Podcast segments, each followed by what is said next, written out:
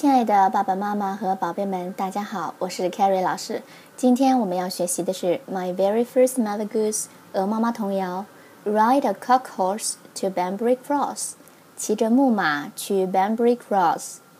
我们首先来听一遍童谣的内容：Ride a cock horse to Banbury Cross to see a fine lady on a white horse, rings on her fingers and bells on her toes. She shall have music wherever she goes. 骑着木马去 Banbury Cross，看见一位美丽的夫人骑着一匹白马，她手指上戴着戒指，脚上系着铃铛。她走到哪儿，音乐就会到哪儿。这是一首非常美丽的童谣。那现在我们逐句来看：Ride a cock horse to Banbury Cross. Cross 是十字、十字架的意思。那在这里呢，它是一个地点名称，Banbury Cross。Cock horse，木马，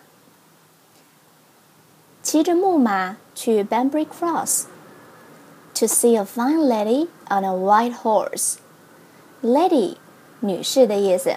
A fine lady 指的是一位美丽的女士。With rings on her fingers and bells on her toes。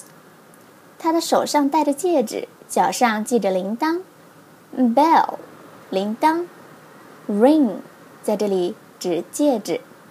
She shall have music wherever she goes。music，音乐，goes，在这里是去，go 的第三人称单数形式。那她到哪儿呢？音乐就会到哪儿。